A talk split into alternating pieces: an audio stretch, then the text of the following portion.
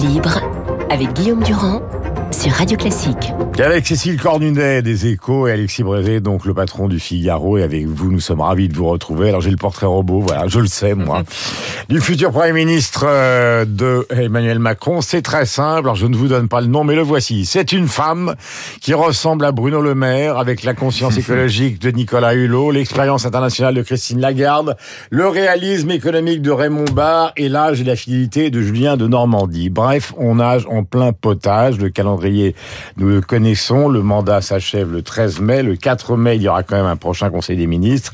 Une cérémonie de réinvestiture le 8. Et donc, normalement, un nouveau Premier ministre le 9. Question à tous les deux. Est-ce que Macron est le maître des horloges ou est-ce que nous sommes dans le grand flou? Cécile, la galanterie est pour vous. Bah les deux. Et c'est fait pour. Euh, c'est fait pour animer nos discussions. Euh, c'est fait pour euh, balader tout le monde parce qu'on le connaît quand même depuis cinq ans, Emmanuel Macron. Il aime jouer de cette horloge horloge et puis, il y a sans doute aussi une part de, désarroi, hmm. quand même, sur euh, ce que veut dire cette élection présidentielle, où il est largement réélu, mais dans un climat politique euh, qu'on sent quand même assez euh, éruptif, tendu, une sorte d'insatisfaction des Français sur cette campagne présidentielle. Donc, il hmm. cherche le Premier ministre, on l'oubliera euh, dans une semaine, mais, c'est le premier geste. on donc... est dans un périmètre, on a suffisamment d'expérience pour savoir qu'on est quand même dans un périmètre fermé. C'est-à-dire qu'il va pas trouver quelqu'un... Bah, à chaque fois, il a trouvé quelqu'un auquel on pensait pas. Et puis, si cette fois il y arrive Edouard pas... Philippe, il était quand même repéré. Bruno Le Maire, on savait qu'il allait euh, bah, ah, venir parce que il n'avait aucune envie d'obéir à Vauquier si Vauquier prenait la tête des Républicains. Donc il y avait quand même des, il y avait quand même des bornes, si je puis dire, en sortant le nom. Les bornes se sont un peu élargies. On sent bien qu'ils regardent quand même aussi du côté euh, socialiste des, euh, des, des, des, maires de, de villes socialistes. Delga, elle a dit qu'elle n'était pas chaude pour rentrer au gouvernement, mais Mathieu Klein enfin à tous ces gens-là, euh, de la fosse euh, à Montpellier. Euh, donc voilà. en revanche, je pense qu'il y aura moins de techno. c'est que les profils politiques, là, la ah situation est tellement tendue qu'il veut des gens opérationnels tout de suite. Donc, hmm. c'est un métier politique et ça, il a compris. Vous avez la petite définition, hein qui ressemble à Bruno Le Maire avec la conscience écologique. il y a quand même, je pense quand même, quelqu'un. Il faut ajouter, faut ajouter quelqu'un de totalement effacé, parce que c'est ça qu'il aime aussi. Quelqu'un qui lui fasse pas d'ombre. Ouais. Si on regarde, Alexis, c'est quand même totalement contradictoire. Si on regarde les deux premiers ministres qu'il a choisis, que ce soit Edouard Philippe ou Castex, c'était deux d'abord personnes très peu connues, quasiment pas connues, qui étaient. Il y avait une très Castex, oui. Edouard Philippe, on le connaissait parce qu'il ah, avait. Nous, on le connaissait, mais pas les Français. Euh, à, part les, à, part, les, les, habitants du Havre, les gens ne le connaissaient pas. Hmm. Euh, qui avaient tous les deux une bonne connaissance de l'appareil d'État, des conseillers d'État, et, euh, et, qui étaient des, des élus locaux. Hmm.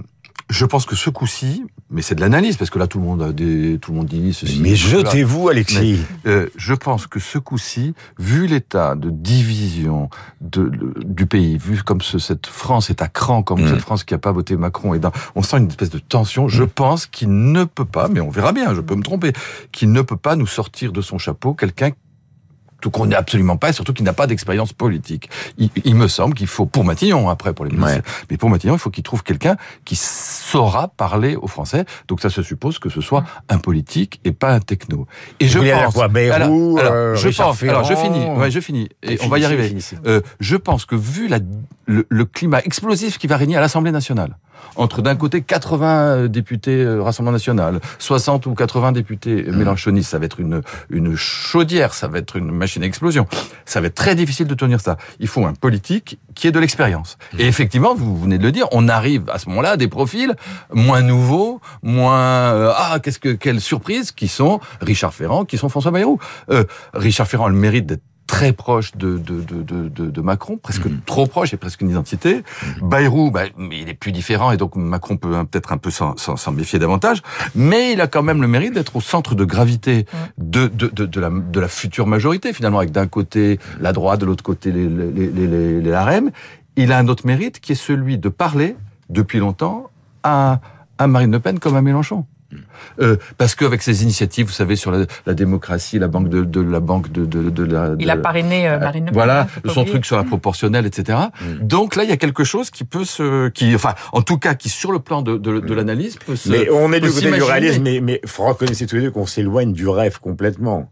Ah, la situation, elle n'est pas tellement, c'est pas tellement un rêve, hein, non, non, ce qu'on va connaître. Pas le contraire, mais on n'est pas dans un registre euh, qui est le registre de mandat à la Obama où tout d'un coup on a l'impression euh, que quelque chose de nouveau intervient dans un pays. Donc on est vers le réalisme, c'est votre opinion à tous les deux. Euh, il y a ce matin un accord qui se profile et qui, est même pratiquement bouclé.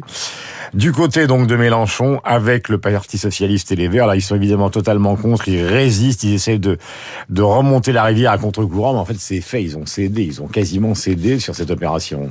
Sur le Parti socialiste, j'ai l'impression qu'en tout cas euh, Olivier Faure et euh, l'appareil, euh, la tête du parti, oui. ce qui est fou, ce qui est Olivier Faure, il s'est construit quand il est arrivé en 2018 en disant euh, on va faire une ligne totalement étanche entre nous et la gauche Mélenchon parce que c'est la mauvaise gauche et la gauche non républicaine, non européenne. Et là, il oublie complètement ses valeurs politiques bah, pour sauver. Ils sont d'accord avec rien. Peut. Ils sont d'accord avec euh, pratiquement rien. Ouais, avec rien. Et c'est pour sauver quelques quelques têtes socialistes. Donc mm. ça, sincèrement, cette reddition là, euh, on l'avait pas vu venir euh, à ce point-là. Elle est incompréhensible ce qui euh, justifie d'ailleurs que, François Hollande prenne la parole hier pour dire euh, bah, c'est pas possible, mm. on va faire autrement. Mais euh, là, à mon avis, on. Enfin, d'après les dernières dépêches qui, parviennent, l'accord serait en vue, hein, et donc ils auraient donné plus ou moins. qui tue à Mélenchon de, prendre la tête justement. Il est en train de réussir son coup, Mélenchon. Mais moi, ce qui me frappe, c'est que tout le monde trouve ça normal. Ah bah non, s'il faut regarder sur les réseaux sociaux, les gens... Pas, pas, pas, regarder dans les commentaires. Il y a ceux qui disent... L'investiture de son gendre, l'investiture de Tahabouaf, euh, euh, les propos... Écoutez, moi, je... Imaginez... Les propos tenus dans les par Ruffin disant hier sur une radio nationale que c'était... Il y a des commentaires savants... Le président de la République était un bâtard. Il y a des commentaires savants sur le point de savoir si c'est une bonne chose, une mauvaise chose, est-ce que c'est bon pour les socialistes, est-ce que c'est mm. bon pour les Verts, est-ce que bon... Mais imaginez qu'en ce moment... Mm. Euh, à droite, mm. euh, les Républicains, Zemmour, euh, Dupont-Aignan, ça, sont tous en train de se dire on va se ranger derrière Marine Le Pen. Mm. Mais on aurait un scandale national, euh, il faut faire barrage. Ils sont où là les castors qui font barrage vis-à-vis de Mélenchon? Non, non, c'est normal, ça va se faire et après tout c'est la vie. On a quand même effectivement, Cécile le disait, enfin, il toute, la gauche va se ranger derrière voilà, il est probable qui a quand même un rapport assez énigmatique à la démocratie, à l'économie, des conceptions absolument soviétoïdes et, et, et chavésiennes. Soviétoïdes. Bah ouais. Enfin, quand, ah ben vous disiez, ah ben je suis heureux que vous disiez pas le contraire.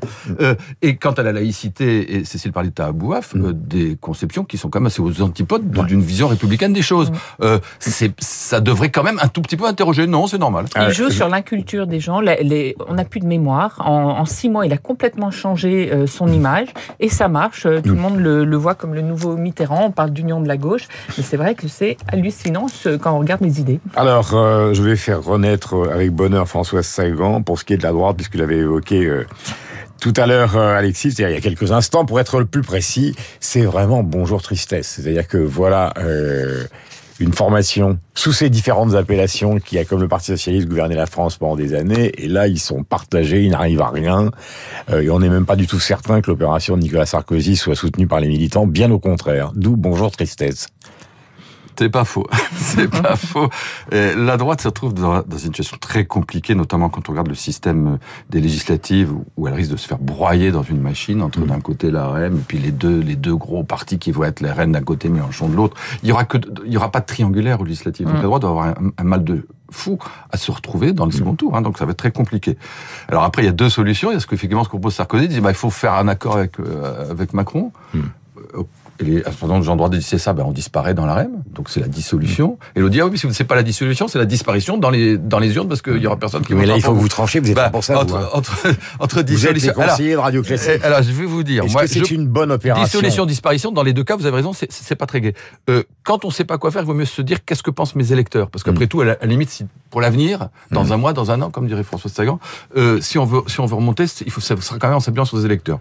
J'ai quand même le sentiment que les électeurs de la droite, ceux qui restent, il y en a plus beaucoup. Il y en a plus beaucoup. Il y en a plus beaucoup, mais au moins ceux-là, il faut les entendre ne veulent pas du, tout, du tout, du tout d'un accord avec Macron et d'une combine avec la reine. À mon sens, c'est plutôt ça que le chemin que devrait prendre la droite, sachant qu'il n'y a pas de bon chemin. Euh, Cécile, l'autre sujet qui est important ce matin. Alors, je dis important et je relativise car il fait 50 degrés en Inde. Euh, on parle de, du réchauffement climatique, c'est terrifiant. Le secrétaire général de l'ONU a failli passer euh, euh, de vie à trépas à cause d'un missile, donc il faut relativiser nos conversations car qui se passe en Europe et dans le monde est quand même terrible. Mais il y a quand même un mystère alors politicien, mais après tout, il faut quand même que nous éclairions les auditeurs de Radio Classique, c'est l'affaire Macron-Édouard Philippe. Comment se fait-il que... Non, non, mais comment se fait-il que celui qui est le plus populaire de sa bande, si ben, on peut dire... C'est peut-être la raison. Hein. Voilà. Je pense que la, Je vous la réponse suite, hein. dans la question. Là. Vous connaissez mon goût du paradoxe. Le plus populaire de la bande est celui qui reste... Alors on m'apprend... qui a beaucoup de mal à passer par la porte étroite, pour employer une autre métaphore, celle d'André Gide. Et comment ça se fait que deux personnes qui ont si bien fonctionné, quand même, pendant deux ans ensemble, en soient arrivées à ce niveau euh, d'hostilité. Il lui a beaucoup reproché quand même les Gilets jaunes, en considérant que les affaires de 80 km heure... il lui a beaucoup reproché beaucoup de choses. Moi, je pense qu'il il n'a pas aimé que, que dans, dans le Covid, euh, Édouard Philippe euh, trouve son ton et commence à émerger euh, euh dans l'opinion. Je pense que... Mais c'est lui qui est... Qui est, il n'y a aucune menace sur un deuxième mandat. Euh, non, parce qu'Emmanuel Macron ne pourra pas se représenter. Mais justement, Emmanuel Macron veut quand même pouvoir gouverner pendant cinq ans. Et quelqu'un qui émerge trop tôt, trop vite, comme mm. son successeur, je pense que pour lui, c'est insupportable d'avoir que Édouard Philippe est un groupe euh, au Parlement trop important, euh, voire euh, crucial pour obtenir une majorité. Mm. C'est-à-dire que du coup, il, euh, face la pluie et le beau temps, il ne veut pas le supporter non plus. Et ce qui fait ce paradoxe que on est dans la période où Emmanuel Macron dit il y aura une nouvelle méthode, on va consulter, on va faire, euh, euh, on, va entendre les uns et les autres, et en même temps. C'est pour ça qu'il n'était pas, dans la définition que je donnais tout à l'heure, c'est-à-dire une femme qui ressemble à Bruno Le Maire avec. Mais ce qui est possible, c'est qu'on retrouve Édouard Philippe peut-être au gouvernement, euh, parce que. Brésil n'a pas l'air d'accord du coup. ce serait peut-être une façon de le phagocyter un je petit peu. Je vois pas pourquoi lui s'embêterait à aller au gouvernement. Il n'a pas du tout. Ah, c'est sûr, il n'a aucun intérêt. Après, il y a des postes qui sont peut-être difficilement refusables, je sais pas, mais en tout cas, il y a. En général, les affaires étrangères, c'est très bien pour ce genre de choses. Il y a beaucoup de gens après, euh, c'est un domaine partagé, justement, les, affaires étrangères. Il y a, une dimension ah, il y a beaucoup de voyages. Il y a une dimension irrationnelle et passionnelle dans cette histoire qui, effectivement, est assez sidérante. Qui, je tiens, je crois, au fait, d'abord, qu'ils ne se sont jamais en vrai entendus. Hmm. C'est qu'ils n'ont jamais déjeuné ensemble en trois ans. Ils ne se sont jamais vus. C'est incroyable. C'était le cas de Sillon et de Sarkozy, vous vous souvenez? Fillon Sarkozy, ils, se détestaient, il y avait une, il y avait une vraie relation entre les deux depuis des années, six mois, un an, ils ne se sont pas vus, c'est pas invraisemblable. Mais, mais, là, euh, ça correspondait d'ailleurs pas du tout à l'image qu'il donnait à l'extérieur, à l'image que nous on s'en mm. faisait, mais en fait il n'y a pas de relation personnelle entre ces deux-là. Mm. Et, et, là il y a une espèce de crispation qui, à mon avis, est assez irrationnelle de la part de Macron, parce que effectivement, c'est vrai que, que Edouard Philippe a des ambitions, et c'est vrai que dans les dans trois ans, dans quatre ans, il commencera à manifester sa singularité, à ruer dans les bancards. Mais de toute façon, Macron il peut pas se représenter. Qu'est-ce que ça peut lui faire? À la limite, euh, Edouard Philippe est un, est un rival pour le successeur de Macron. Donc il vaut mieux avoir un, un, trublion potentiel dans trois ans qu'un ennemi, me semble-t-il, immédiat euh, aujourd'hui. Et, il est en train de se créer avec cette histoire de grand parti, truc absurde, euh, espèce de d'hégémonie d'un grand parti avec un seul groupe. Ça, je crois qu'il verra pas de jour. Mais... Ben non, mais ça va plutôt ressembler, à mon avis, à un trimaran ou un catamaran ça va être avec ça 4 finira coques, comme ça. mais L'idée de départ était quand même celle-là, du grand parti dont Macron aurait été le président. C'est absurde. Euh, question fondamentale pour tous les deux, grands experts. Euh, je commence par Cécile. Alors, il y a toujours ce mot avec Macron qui est énigmatique, la réinvention. Il veut tout réinventer, mais la question, c'est évidemment la réinvention de soi-même, parce que c'est toujours pareil. Hein. Euh, on voit ça euh, avec François Mitterrand, Jacques Chirac, Nicolas Sarkozy. Fondamentalement, c'est un jupitérien. Fondamentalement, il aime pas trop partager. Euh, on l'a vu pendant cinq ans, donc on change et pas. Et dans la campagne, on l'a vu dans la voilà, campagne. il, est, parti au dernier moment. Donc, euh, si vous voulez l'idée qu'on puisse faire une mue comme ça sur rendez-vous, et il y a une chose qui est certaine du côté de ses opposants, que ce soit le Rassemblement national et euh, évidemment la France insoumise, c'est que ce sont des tueurs, mais d'une façon euh, assez particulière. C'est-à-dire que plutôt que flinguer directement le président, ils ont, ils aiment bien passer par la rue. Euh, on l'a vu notamment pendant l'épisode des Gilets jaunes. Donc il un rendez-vous le 1er mai. Euh, avec les syndicats, qui sont violemment contre l'affaire de la retraite, qui réclament une augmentation du SMIC massive. Euh, et vous avez peut-être vu ce matin dans les journaux cette interview passionnante de Patrick Artus, l'économiste, qui dit le problème en France, c'est que le chômage recule, mais qu'une grande partie des Français qui restent sur le carreau sont inemployables car mhm. sous, sous, sous, sous-formés. Donc, est-ce qu'on n'est pas en train de faire ou de tenter dans l'opposition de tuer Macron, mais par la rue. Par oui, le troisième tour social. Je suis pas sûr que le 1er mai soit quelque chose de très important cette fois-ci, parce qu'on est en plein. Mais effectivement, c'est évident. D'ailleurs, la France insoumise commence à le dire. Si on n'y arrive pas à l'Assemblée, on jouera à la rue. et bah, d'ailleurs, c'est ce qu'ils ont essayé ils vont se retrouver face à une majorité, même si c'est un catamaran ou un. Donc ils vont. Et, euh, Jean-Luc Mélenchon l'a fait déjà en 2017, mais ça n'a pas marché. À chaque fois, les lois de travail, enfin à chaque fois, il a essayé de jouer la rue.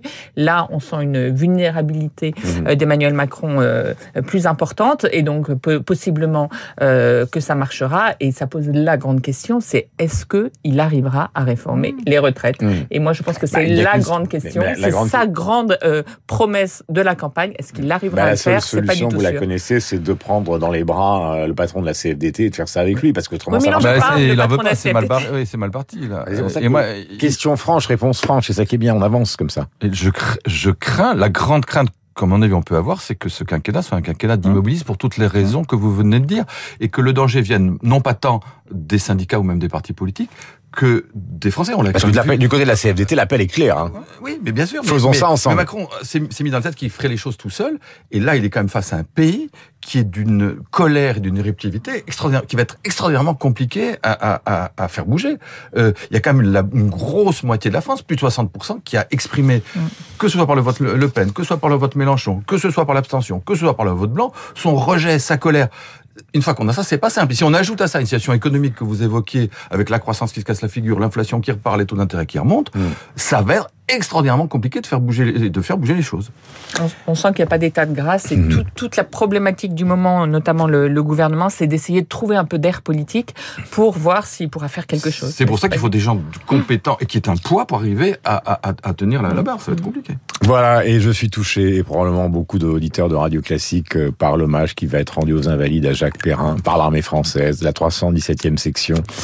Film euh, sur la France en Indochine, même si c'est le film euh, évidemment de soldats et d'honneurs perdus, le crabe tambour en 1977, l'honneur d'un capitaine, la section Anderson, Oscar à Hollywood, euh, évidemment des Césars. Schendorfer, ouais. film sur l'écologie, il était complètement euh, précurseur là-dessus. Schendorfer est peut-être le grand sous-estimé du cinéma français, car finalement, quand on voit ces films, ils valent peut-être ceux de François Truffaut qui passe dans cette génération pour le grand cinéaste français.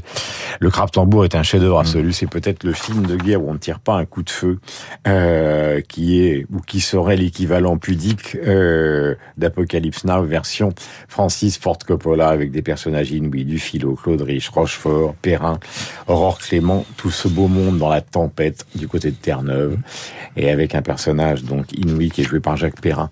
Nous penserons à lui.